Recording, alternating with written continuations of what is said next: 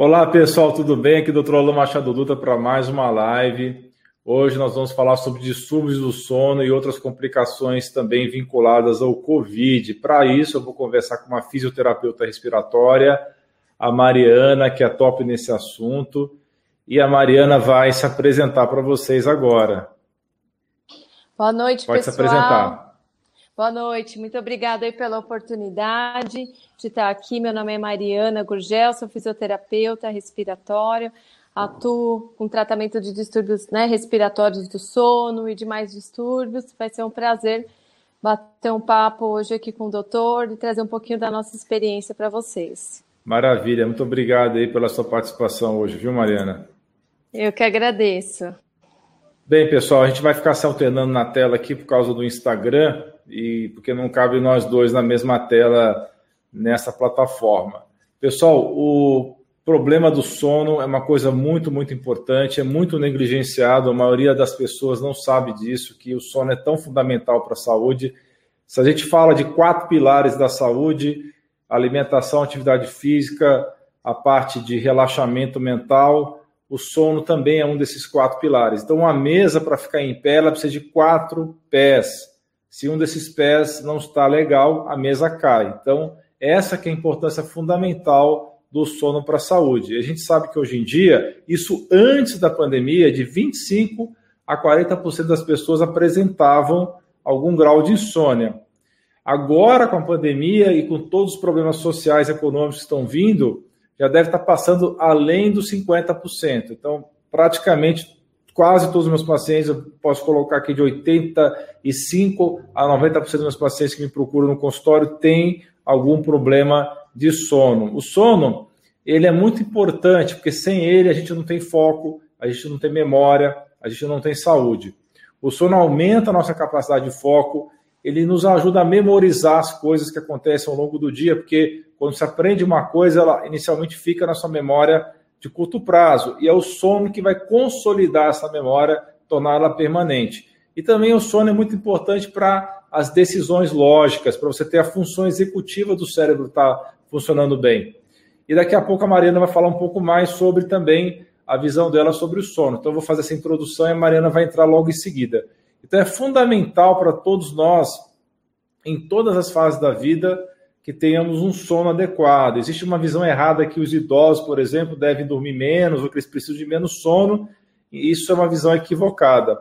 Então, ter pouco sono afeta muito a nossa saúde geral e leva a vários problemas de saúde, que pode ser, inclusive, obesidade. Então, pessoas às vezes não emagrecem porque não dormem direito, diabetes, doenças do coração, inflamação crônica, alterações da defesa imune e até mesmo câncer estão associados a um sono ruim. Então, isso, esse é um assunto muito fundamental e é, como eu falei, uma das coisas mais negligenciadas é, no dia a dia das pessoas. Então, é um papel fundamental do sono, como eu falei, é solidificar e consolidar as memórias ao longo do dia. Os nossos cérebros foram projetados assim, eles adquirem uma enorme quantidade de informações e esse material não é diretamente registrado ele precisa primeiro ser revisado e depois ele tem esse processo de consolidação da memória. E essa consolidação acontece durante o sono. Então, apenas uma noite mal dormida, você vai ter uma queda de 50% da sua defesa, da sua imunidade e também você vai ter problemas de memorização. Então, muito pouco sono ou ainda sono interrompido tem implicações profundas na sua cognição, na sua capacidade de ter memória e também de raciocinar. Então, a capacidade de aprendizagem, de foco, de formar memórias e tomar decisões é fundamental o sono adequado. Existe um sistema que foi, só foi recentemente descoberto, que é o sistema linfático, que é um sistema linfático da glia do cérebro. Ele é composto de células de glia, que são células de defesa cerebrais, que atuam como um sistema de eliminação de resíduos no cérebro. Então, esse sistema linfático desempenha um papel muito importante para eliminar toxinas, inclusive a temida beta-amiloide, que se acumula no cérebro dos idosos, podendo levar à doença de Alzheimer. Então, novas evidências demonstram que o nosso sistema linfático, esse sistema linfático do cérebro, ele vai funcionar de uma forma muito mais efetiva durante o sono profundo. Então, é durante o sono profundo que a depuração desse lixo cerebral vai aumentar de 10 a 20 vezes. Então, é durante o sono que o sistema linfático vai funcionar muito mais. E por que acontece isso? Porque durante o sono as células gliais encolhem em até 60%, e isso permite uma limpeza e remoção mais completa de detritos tóxicos. Então, existe um médico muito famoso nos Estados Unidos, que inclusive é autor de um livro, e esse livro chama-se Por que Dormimos? Ele usa a analogia de um limpador de rua. Deixa eu só tirar o som do meu telefone aqui, que ele está perturbando um pouco.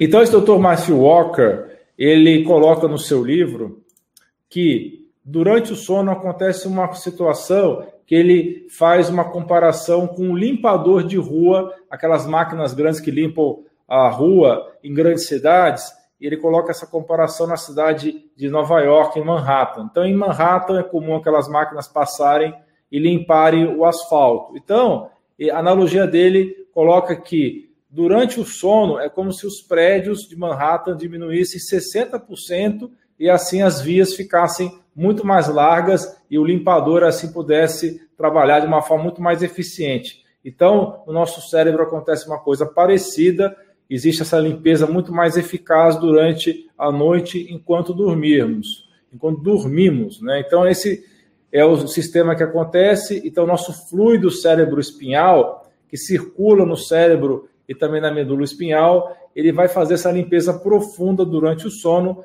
mas isso só vai acontecer se nós pudermos alcançar um sono profundo. Então, mesmo se a gente perde apenas uma noite de sono, isso vai reduzir drasticamente a depuração dessas moléculas ruins desse lixo, inclusive do beta-amiloide. Então, para facilitar a eliminação de resíduos tóxicos, você deve dormir e estudos mostram que a melhor posição é a posição de lado. Então, um estudo recente demonstrou que você dormir de lado, essa é a posição mais eficaz para limpar o cérebro das sujeiras. Então, se você tende a dormir de costas, você pode tentar se apoiar em travesseiros para ver se você consegue ficar um pouco mais de lado, pelo menos parte da noite. Então, quero falar algo que é muito importante também, que é a oxigenação do seu cérebro durante a noite. Então, durante a noite é muito importante que o seu cérebro seja oxigenado. Então, e tem algumas doenças, como é o caso da apneia obstrutiva, do sono, tá? que é muito comum em pessoas obesas, e que reduzem essa saturação de oxigênio durante o sono. Então, esse é um fator de risco muito importante, inclusive, para a doença de Alzheimer. Então, esse tipo comum de apneia do sono, ele é causado por uma obstrução completa ou parcial das vias aéreas durante o sono. Então, a pessoa tem um desabamento das vias aéreas, então essa via aérea fica obstruída parcialmente, o ar passa com dificuldade e diminui a saturação de oxigênio. Então, se alguém da sua família, se você, alguém próximo, tem o ronco, ele pode parecer engraçado, mas é muito importante você fazer um estudo para descartar se você tem ou não tem apneia do sono. Então, mesmo que você não ronca, é importante avaliar a sua saturação de oxigênio noturna se você tiver mais de 65 anos de idade ou se a sua memória já não é mais a mesma. Então é importante saber os números de saturação. Pessoas saudáveis têm que ter uma saturação de oxigênio entre 96 a 99% durante o dia. Então, se você teve sintomas respiratórios, se você tem alguma suspeita de Covid, eh, verifique com um oxímetro de dedo, compra na farmácia, se a sua saturação de oxigênio baixar de 96%, isso pode ser um indicativo que você precisa ir para o pronto-socorro. Então, o aparelho chama-se oxímetro de pulso, apesar do, do fato que você coloca ele no dedo, você compra ele na farmácia. Já à noite, a, a oxigenação tem que estar em torno de 95% a 98%. Então é importante saber que a saturação de oxigênio será mais baixa em pessoas que moram em altas altitudes, em grandes altitudes. Por exemplo, se você está acima do nível do mar, 1.500 metros, a sua saturação de oxigênio pode chegar até 92%, e isso pode ser normal. Você pode estar climatado a essa altitude mais elevada, isso pode não ser um problema. Então, Vamos falar um pouquinho sobre como medir a sua saturação de oxigênio noturna. Existe mais de uma maneira de fazer isso. o jeito mais convencional é você fazer um estudo de sono, uma polissonografia num laboratório especializado. O problema é que nesse caso você tem muitos cabos conectados no seu corpo, você está num ambiente estranho, desconfortável, você está tá sendo observado por uma pessoa diferente. Isso geralmente resulta num sono artificial com pouco tempo. Isso não vai permitir que o registro do número seja acurado, que você tenha uma, um registro correto da duração de eventos obstrutivos, caso você tenha. Por isso, cada vez mais médicos como eu e outros estão privilegiando estudos de sono em casa, que podem ser muito mais precisos. Então, a Mariana vai falar um pouco mais sobre isso, sobre esses estudos noturnos. Então, muito importante toda essa sua explanação né, da importância do sono na nossa saúde. É um pilar muito importante que muitas vezes a gente não dá valor, né? É, a gente, o ritmo de vida que a gente vive hoje, é, mais, de trabalhar mais, enfim, a gente acaba, ah, eu vou dormir mais tarde para tentar resolver isso, a gente acaba esquecendo dessa questão que é tão importante para a nossa saúde. E como o doutor disse muito claramente com relação ao exame do sono, é, existem né, três tipos de, de exame: a polissonografia é, tipo 1, que é o exame feito no laboratório do sono, né?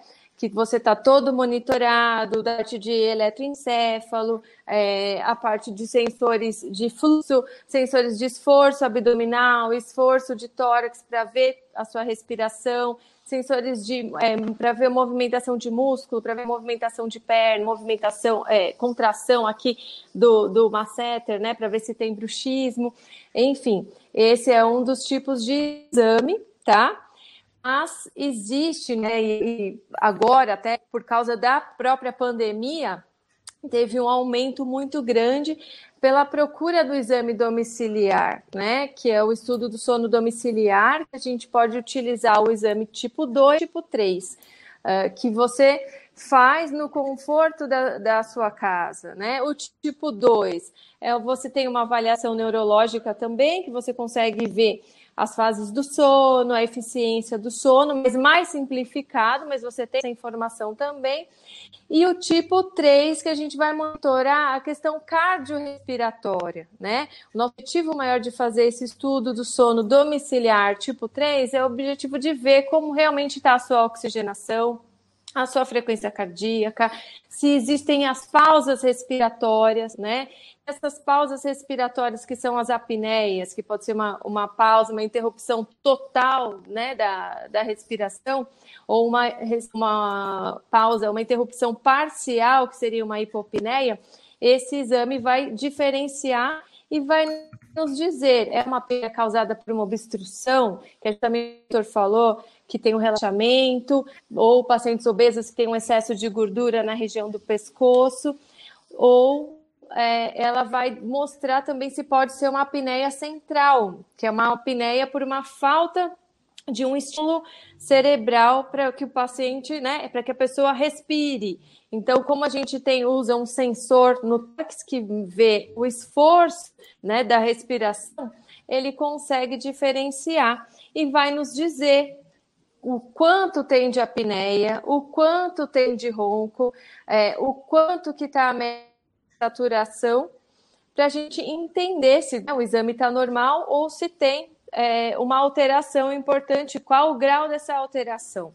A gente fala principalmente da, da apneia do sono, a gente considera dentro da normalidade que a gente tenha até cinco eventos por hora de sono, ou seja, cinco pausas de ação por hora de sono é considerado normal. Quando eu falo dessas pausas, essas interrupções da respiração pela apneia, ela dura pelo menos 10 segundos. Mas tem pessoas que têm pausas de 30, 60 a mais, chegando a quase um minuto de pausa de obstrução, né? Que quando levando para o seu poder ou para a pessoa que está lá dentro de casa, quando você presencia a pessoa dormindo, de repente para e volta sufocado volta com uma, uma sensação de tosse, de engasgo, para tentar novamente desobstruir a garganta, né? Então, nesse exame, ele vai mostrar. Quando a gente é, tem uma alteração de, de 5 a 15 eventos de apneia ou hipopneia por hora, é considerado uma apneia leve. Então, ela pode, né, é, já existe uma alteração, a patologia já está aí, a gente tem que monitorar e pensar qual que é o melhor é, tratamento para esse caso. Se o paciente tem outras comorbidades associadas, além da apneia, ou seja, se é hipertenso, se é diabético, se tem arritmia cardíaca, problemas cardíacos, a gente tem a indicação de um tratamento. Se não tem essas comorbidades associadas, a gente pode indicar outros tipos de tratamento. O que importa é que tem tratamento tá? Se o, o, a pessoa tem de 15 a 30 apneias por hora, pensem, gente, a 30 eventos por hora, se a gente for colocar ali em 60 minutos, a cada dois minutos você tem uma interrupção da respiração. E é isso que o exame vai mostrar. E a cada interrupção dessa, da respiração, existe uma queda da saturação, existe é, uma sobrecarga né, do coração que acelera um pouquinho para tentar compensar essa queda de, de oxigênio, né? E o cérebro recebe um estímulo para dar o comando para a pessoa, volta a respirar, né? Que é o momento que a pessoa retorna engasgado, e ali existe um micro despertar, que é quando você a todo momento está sendo jogado para um sono mais superficial para voltar a respirar. Não é aí que existe a fragmentação do sono, a dificuldade de você entrar no sono profundo. Existe a queda da oxigenação que o doutor também falou que afeta o cérebro, que depois pode trazer outras consequências, né, no decorrer do tempo se a gente não tratar. E então imagina isso acontecendo de 15 a 30 vezes por hora de sono. Como isso é prejudicial, como essa pessoa não descansa, como não aprofunda o, o sono, né? E a apneia grave é quando você tem acima de 30 eventos por hora de sono, né? Então, tem indivíduos que apresentam às vezes 40 apneias por hora, 60 apneias por hora de sono, pensa que é uma por minuto, se eu falar de 60 eventos por hora. Então, essa pessoa não dorme. Aí, se a gente for pensar como que essa pessoa acorda no dia seguinte, né? Com tanta interrupção, com tanta fragmentação do sono para voltar a respirar. Mas, retornando aí à questão do exame, o exame nos mostrar isso e o médico vai avaliar qual que é o melhor tratamento de acordo com a gravidade dessa, dessa apneia, tá? E como que essa pessoa se sente quando tem esse distúrbio, quando tem a fragmentação do sono? Acorda cansada, então a sensação de diga, né? Que tem muito, muitas coisas é, é, dentro dos distúrbios do sono, muitos sintomas são comuns, né? Quando você tem uma privação de sono, quando você tem outros distúrbios do sono, mas na apneia os mais característicos. Então, é a, a fadiga, a sonolência excessiva durante o dia, então, aquela pessoa que às vezes você fala, nossa, mas você é preguiçoso, você não tem pique para nada, põe um filme que você dorme, entra no carro, para no vermelho você cochila. É, no trabalho, é uma pessoa que não produz muito. É, nós temos pacientes, a gente atende que já foi pego dormindo na máquina, e o, o chefe fala, ah, mas você é preguiçoso. E, na verdade, não, existe um turbo por trás disso, né? Enclave essa sonolência. Além disso, a pessoa pode acordar com dor de cabeça, né? Cefaleia matinal é muito comum, porque pela fa própria falta de oxigenação, né? É, a irritabilidade, se a gente fica quando a gente acorda, é, dorme mal, acorda irritado, mal-humorado, isso traz um, um transtorno até de convívio, né? De, de relacionamento familiar. E quando tem uma apneia moderada grave, o indivíduo tem muito mais chance de ter é, problemas cardiovasculares. Então, ele tem muito mais chance de ter um infarto, muito mais chance de ter uma arritmia cardíaca e chega a ter 10 vezes mais chance de ter um AVC. Então, por isso é muito importante fazer esse diagnóstico, se se identifica com algum dos sintomas, do ronco, cansaço, sonolência. Se alguém já falou, olha, eu vou Estou vendo que você dorme e você para de respirar quando dorme. Sensação de sufocamento, sono muito agitado, aquelas pessoas que, que se mexem muito durante a noite, têm um sono muito agitado, um pesadelo, é, é importante sim procurar auxílio para fazer uma avaliação, que a gente pode fazer alguns questionários do sono para ver a chance de ter a apneia do sono e partir realmente para o diagnóstico, que é o, o, exame do sono, como o doutor Alain muito bem explicou, e que nós temos aí esses, esses tipos. Né? Você faz num laboratório, num hospital, e o que você pode fazer no domicílio, no, com o seu travesseiro, na sua cama, no seu conforto, no seu ambiente, né? Um exame eficaz que vai dar um resultado é, bem fidedigno, mas no conforto da sua casa, tá? Uh, doutora Alain, que, que, muito bem, que, é, muito a bem, gente já falando um pouquinho mais da apneia. Muito bem, Mariana. Tá Ótimas bem? explicações. Estou te ouvindo bem. Ótimas explicações suas, realmente é, foram tops, né? Então, se você tem quedas significativas na sua saturação de oxigênio, como é que você vai descobrir isso? Através desse exame que a Mariana está falando, através ou de um estudo de polissonografia mais convencional feito em laboratório, né, que tem as desvantagens de você estar tá preso um monte de fio, num ambiente estranho, com gente te observando, sono muito mais artificial, ou se fazer um estudo desses em casa, como a Mariana falou. Tem, hoje existem aparelhos bem modernos, uhum. você pode estar tá levando para casa, que tem empresas que trabalham com isso, e podem ser alugados esses aparelhos. Então, converse com o seu médico é, sobre fazer esse exame se você, como a Mariana falou, está dormindo mal, se você está sonolento durante o dia, se você está se sentindo muito cansado, se você está muito esquecido, se você está tendo essas é, pe pescadas, né, pesca durante o, o dia no, no, no, farol ou no trabalho, né? Então é muito importante você conversar com o seu médico para fazer esse exame. Caso você tenha apneia do sono, você deve fazer um tratamento que pode ser o uso de um aparelho de oxigênio que você usa durante o sono, que é um, aparelho que fornece pressão positiva contínua nas vias aéreas, e a sigla é o CPAP ou BIPAP, tá? Então é um, é um aparelho que tem pressão positiva contínua nas vias aéreas durante o sono. Também tem outros tratamentos que podem ser feitos, como dispositivos dentários, que você pode estar vendo com alguns dentistas especializados que trabalham com a apneia do sono.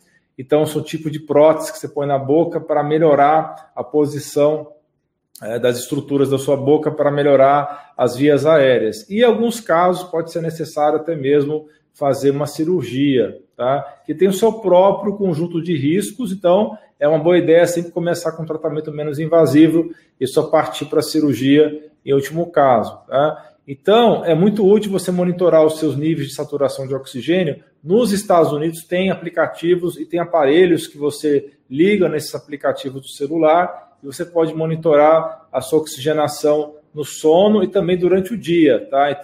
É importante a gente falar um pouquinho a respeito de sono e depressão, tá? É muito importante vocês entenderem que um dos maiores riscos para depressão é a falta de sono. A má qualidade do sono é um dos principais fatores.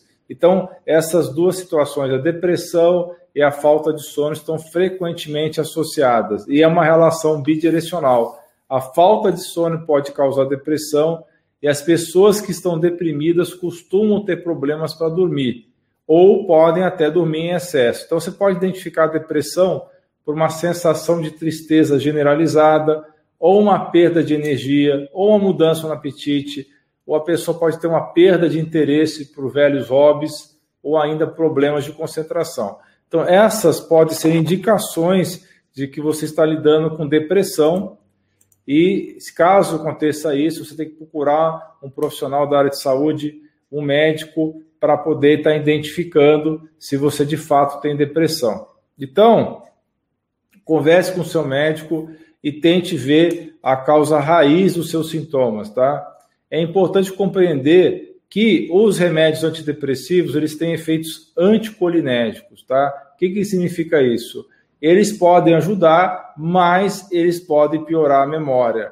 Então, eles podem impedir a formação de memória. Então, esse efeito anticolinérgico pode acontecer com antidepressivos, pode acontecer também com alguns tipos de remédios para alergia. Então, quando possível, utilize estratégias naturais para melhorar o seu humor e para melhorar o seu sono. Então, para muitos, apenas restaurar o sono de qualidade muitas vezes vai resolver o problema da depressão, enquanto outros precisam resolver as causas raízes. Como que é a qualidade do sono dela, você consegue ajudá-la nesse, nesse quesito, né?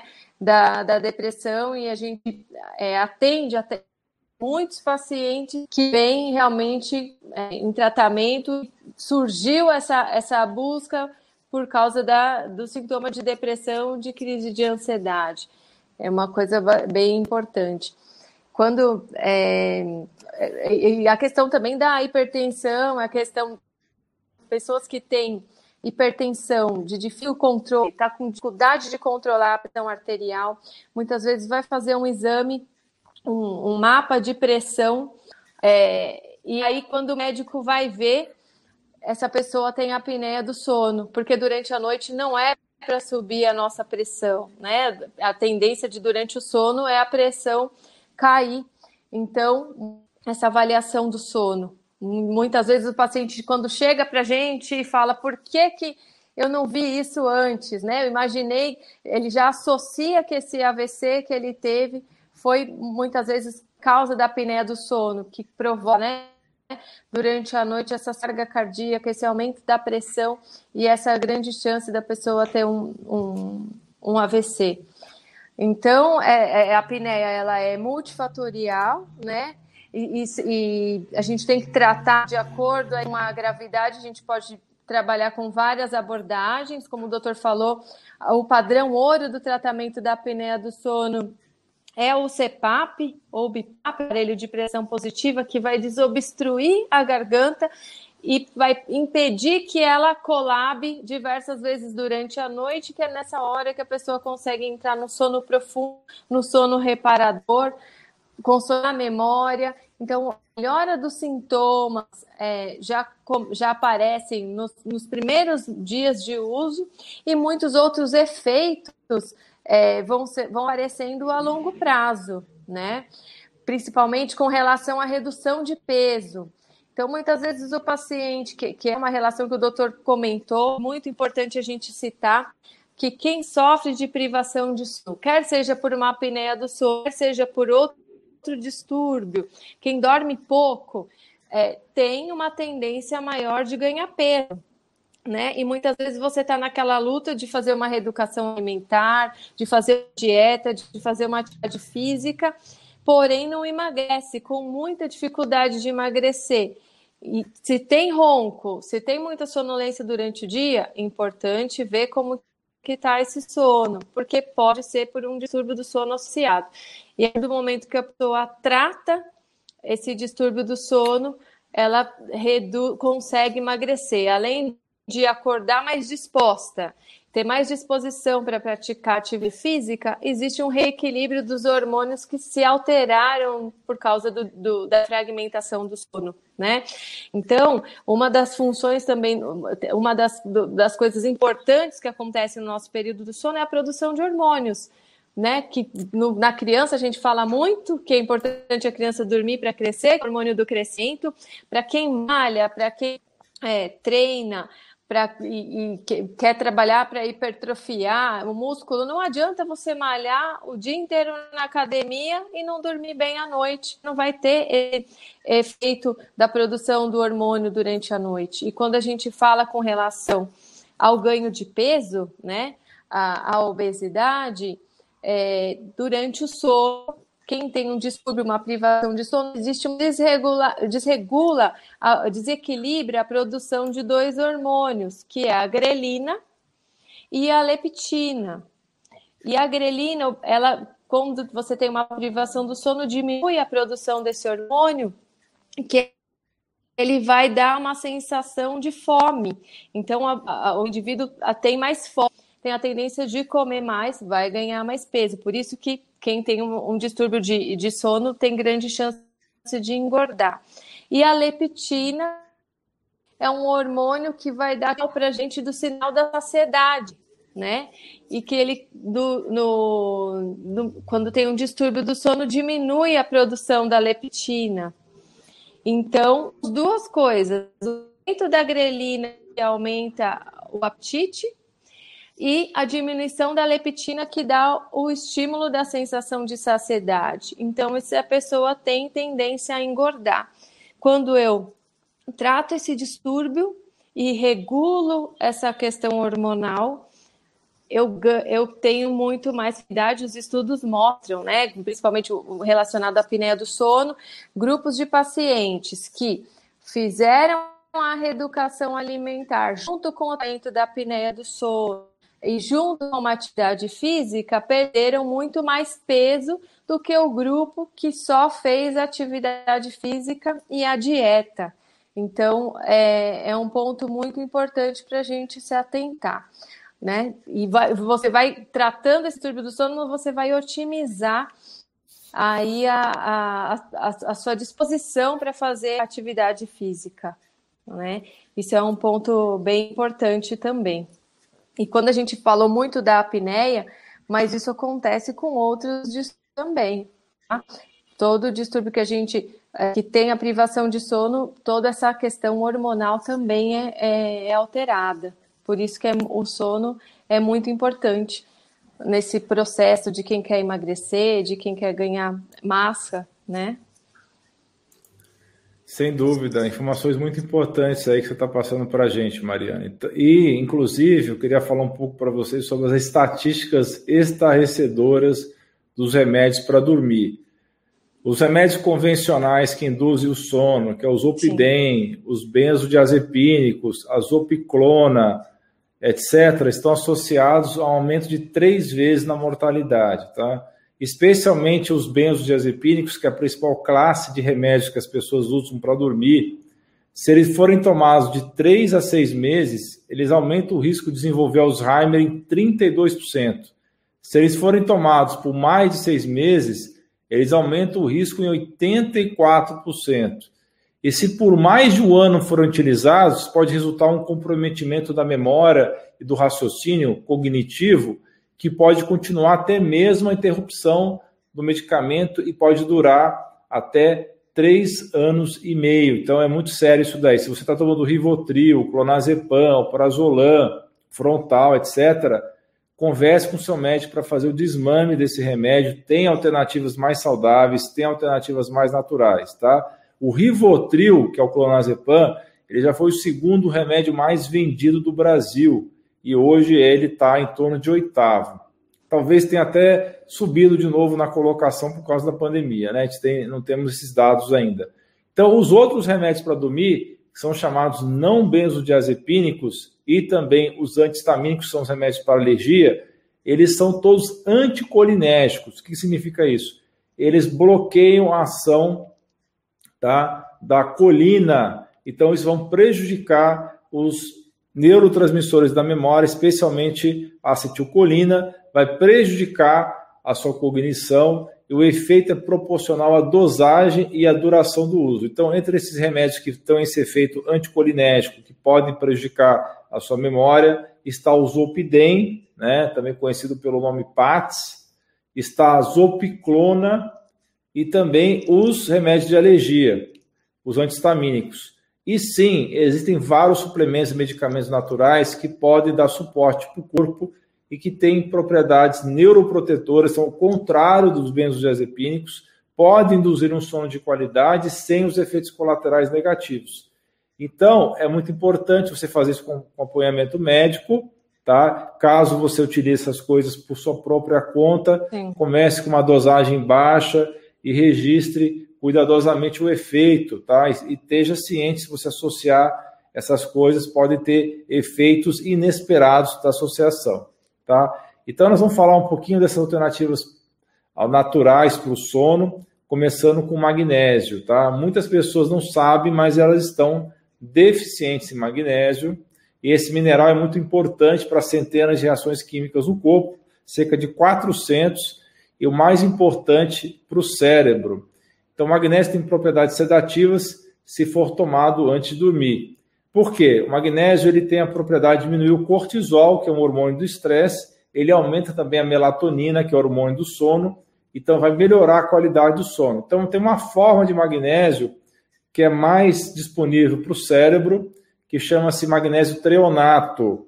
Existem outras formas de magnésio, como orotato, que também tem boa concentração cerebral. Tem um vídeo sobre isso que eu falo de 10 tipos de magnésio. Depois você dá uma olhada lá no meu canal do YouTube, é um dos vídeos mais famosos do canal. Ele está bem colocado lá, porque as pessoas realmente já entenderam que o magnésio é uma coisa muito importante.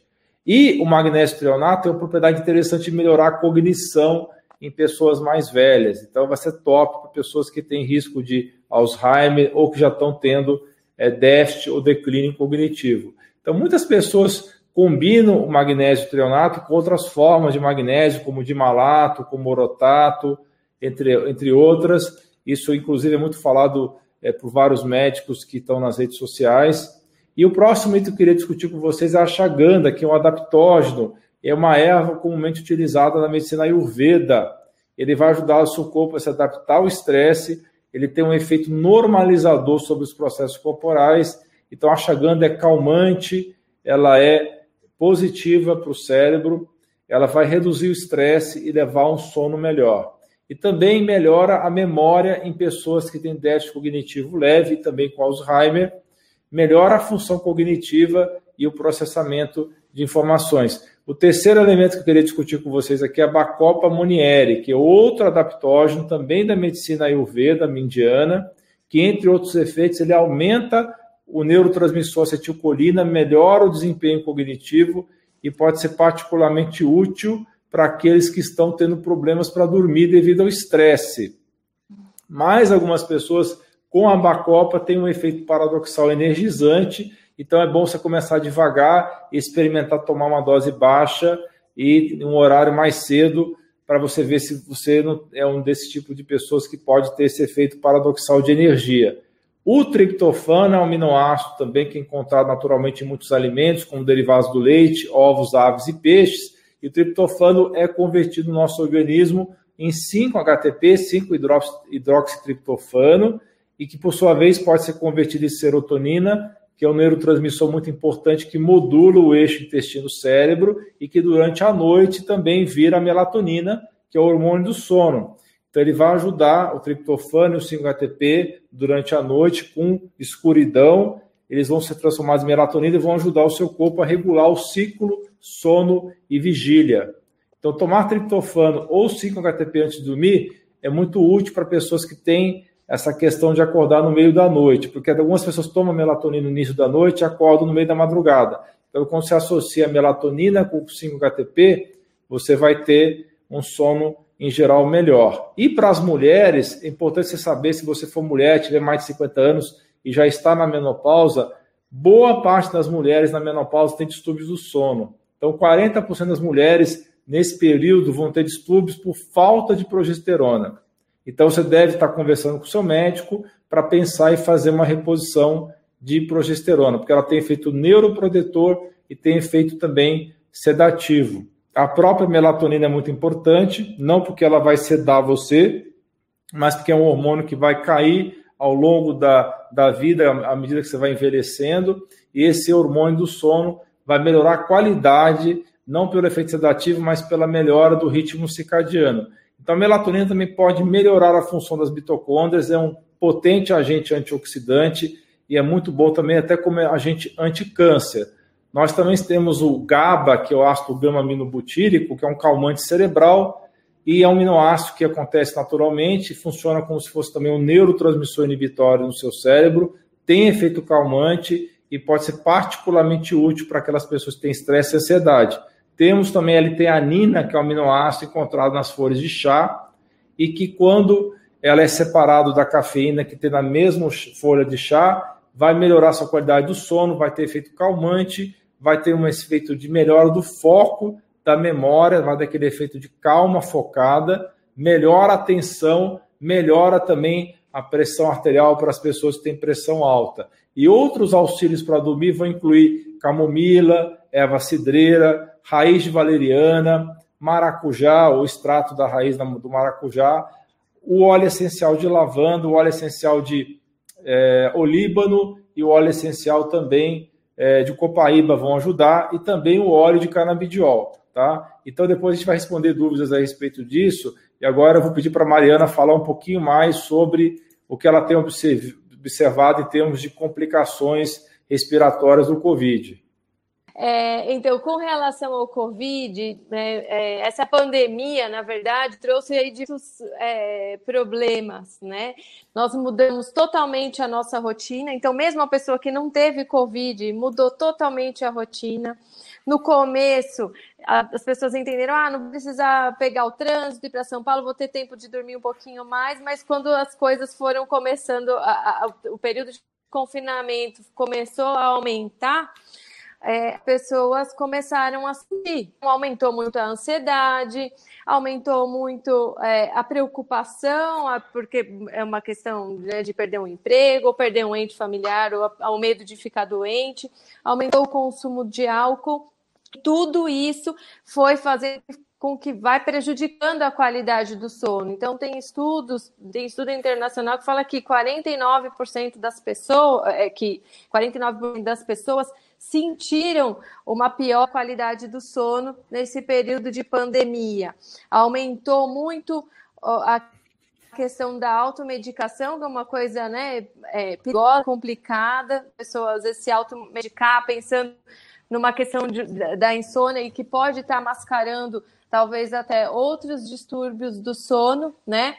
É, então, e as, as pessoas que têm Covid que tiveram Covid, né? Dentre as sequelas de Covid, que a gente pode citar a fadiga, a, a dor, né? A artralgia, é, a gente pode se, se, problemas cognitivos que muitas pessoas tiveram também tem uma queixa muito grande do sono. Alguns pacientes manifestam com, son, com sonolência excessiva e outros manifestam com falta ou né, com a dificuldade de iniciar o sono, de manter o sono. E ainda pensa né, o, o que, que pode estar acontecendo com, essas, com esses pacientes. Se a questão da insônia está ligada realmente a essas questões emocionais, psicológicas, ansiedade, ou em, em casos de sonolência excessiva, pense-se também se está ligado a alguma alteração, né? Porque o Covid também atinge o, o, nosso cérebro, atinge os nossos neurônios, então que possivelmente ele também cause alterações em áreas que são responsáveis pela, pelo sono, né?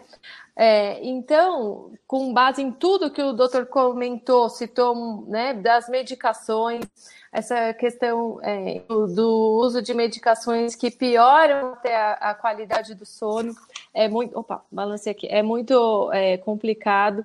Então, é, usar medicações sem uma avaliação do médico, quem usa né, benzodiazepínicos, na medida do possível, junto com o médico, fazer uma avaliação para tentar é, desmamar dessas medicações, porque ele a qualidade do sono não é a mesma com o uso dessas medicações. E a gente tem que trabalhar muito a terapia comportamental, mudar o nosso comportamento, fazer, assumir as medidas de, de higiene do sono. Então, qual que é a nossa orientação? Primeira coisa é criar uma rotina, né? Eu preciso ter hora para acordar e hora para dormir todo dia, né? Quem está em casa durante a pandemia tem que acordar, se preparar. O cérebro precisa desse comando, precisa desse estímulo. Estímulo, acordou, é dia. Vou trabalhar aqui com o pijama, porque as pessoas acabam emendando, né? O dia lá de pijama e não dá esse comando, esse estímulo para o cérebro. É tirar o pijama, se preparar para trabalhar se possível, realizar atividades é, físicas no período da manhã, se expondo à luminosidade para justamente o cérebro ter esse comando, né, de que é dia, eu, eu estou é, me expondo à luminosidade, evitar os cochilos longos, né, durante o dia. Se o cochilo é proibido? Não, não é proibido. Pode tirar um cochilo depois do almoço, desde que ele não ultrapasse 30 minutos. Tá? Ultrapassou de 30 minutos, ele já vai atrapalhar lá o seu sono da noite. Evitar os estimulantes, cafeína, o cigarro, alimentação mais pesada, pelo menos de duas a três horas antes de dormir. E quando começar a escurecer, começar a anoitecer, a gente tem que começar a diminuir o estímulo luminoso de celular, de televisão, é, para que a gente comece a ter a produção natural né, da melatonina. Então, isso tudo é muito importante para que, junto com a terapia medicamentosa, os comportamentos que, que a gente adota né, de higiene do sono vão fazer com que melhore e muito a nossa qualidade do sono. Outra coisa muito importante que a gente tem que lembrar, o ambiente, como que está meu quarto, como que está o travesseiro, que temperatura que está o ambiente. O ideal é a gente ter uma, uma temperatura mais amena, mais agradável para pegar no sono. Que posição é que eu vou dormir, que o doutor também comentou da posição, melhor posição, decúbito é, lateral, dormir de lado fazer uma rotina realmente é, para dormir, um banho relaxante, morno antes de dormir. E para a gente que está aqui em período de, de pandemia, coisas que vão diminuir o nosso estresse, a nossa ansiedade, desacelerar um pouquinho tanto de informações e notícias que deixam a gente mais ansiosa. A gente não está falando para ninguém ficar alienado e, e não ficar informado mas limita a quantidade de notícias que você traz para o organismo para que diminuir um pouco esse estresse. Medidas de relaxamento, meditação, são super bem-vindas para ajudar é, na qualidade do sono.